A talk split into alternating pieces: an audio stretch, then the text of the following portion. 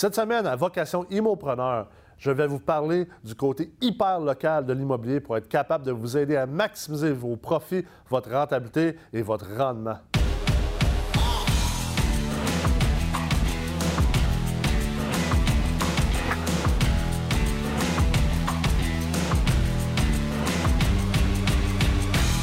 Dans les médias, on entend souvent parler de l'immobilier, l'immobilier canadien, l'immobilier américain ou l'immobilier québécois ou l'immobilier en Floride.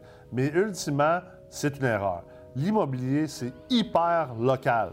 Alors, le plus possible, on veut être capable de partir du niveau macro, donc au niveau national, au niveau provincial, ou si on investit aux États-Unis, au niveau de l'État, et descendre jusqu'au micro, descendre vraiment au niveau régional, descendre au niveau de la ville, et même si on est capable de descendre au niveau du quartier. Parce que, ultimement, réussir en investissement immobilier est une question d'être capable de comprendre le côté hyper local de l'investissement et des propriétés que vous achetez.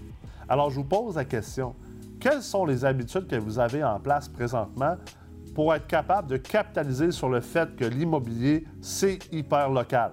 Parce que, ultimement, si vous voulez être capable de répondre à cette question-là, ou si vous avez une réponse positive à cette question-là, c'est que vous avez deux habitudes ou vous maîtrisez deux principes clés.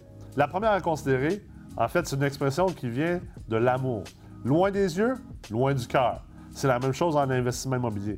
Si vous achetez des immeubles dans des villes où vous n'habitez pas, c'est important que vous allez faire un tour dans ces villes-là ou dans ces quartiers-là et que vous allez passer du temps dans ces villes et dans ces quartiers pour apprendre à connaître Qu'est-ce qui se passe là? C'est quoi la culture? C'est qui les gens qui habitent? C'est quoi leurs habitudes? C'est quoi leur réalité? Deuxièmement, c'est important d'envoyer la cavalerie si vous voulez gagner la guerre. C'est impossible de gagner une guerre si vous n'envoyez pas la cavalerie lourde.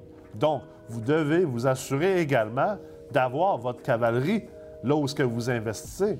Si c'est dans une autre ville, assurez-vous d'avoir un gestionnaire dans l'autre ville. Assurez-vous d'avoir des gens de confiance dans cette ville-là. Si c'est dans la ville que vous habitez, mais que c'est dans un quartier dans lequel vous n'êtes pas familier, ben, c'est important d'avoir des gens qui viennent de ce quartier-là, qui sont des alliés. Ils ne sont pas obligés d'être nécessairement des employés ou des partenaires, mais simplement avoir des gens qui ont le pouls sur ce quartier-là, qui vont vous servir d'alliés, qui vont vous aider à mieux comprendre où se retrouve votre business. Donc, votre immeuble et vos locataires, vous allez être capable d'être un meilleur investisseur immobilier et un meilleur immopreneur. Parce que comme qu'ils disent depuis longtemps, location, location, location.